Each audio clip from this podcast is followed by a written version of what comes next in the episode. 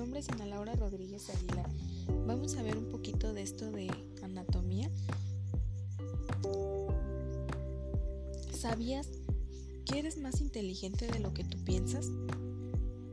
Sí, el sistema nervioso se encarga de procesar todos los estímulos que recibimos para generar una reacción.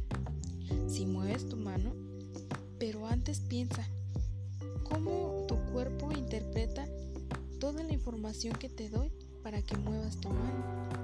La información que nos llega al ver y escuchar a nuestro, va a nuestro cerebro y da orden a las manos para poderlas mover. Sí, existen órganos que reciben toda esa información.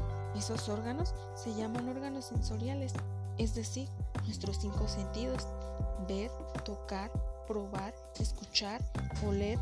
Estos envían la información al cerebro provocando un movimiento voluntario, es decir, una respuesta motora.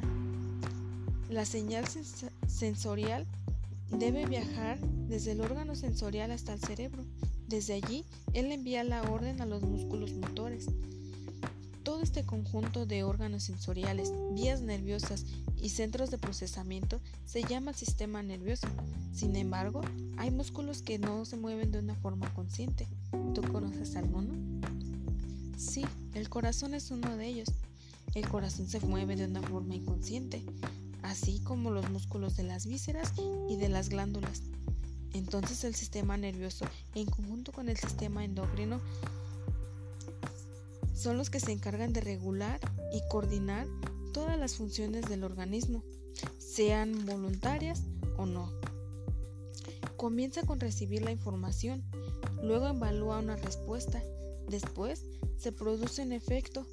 Para su estudio se divide en sistema nervioso central y sistema nervioso periférico.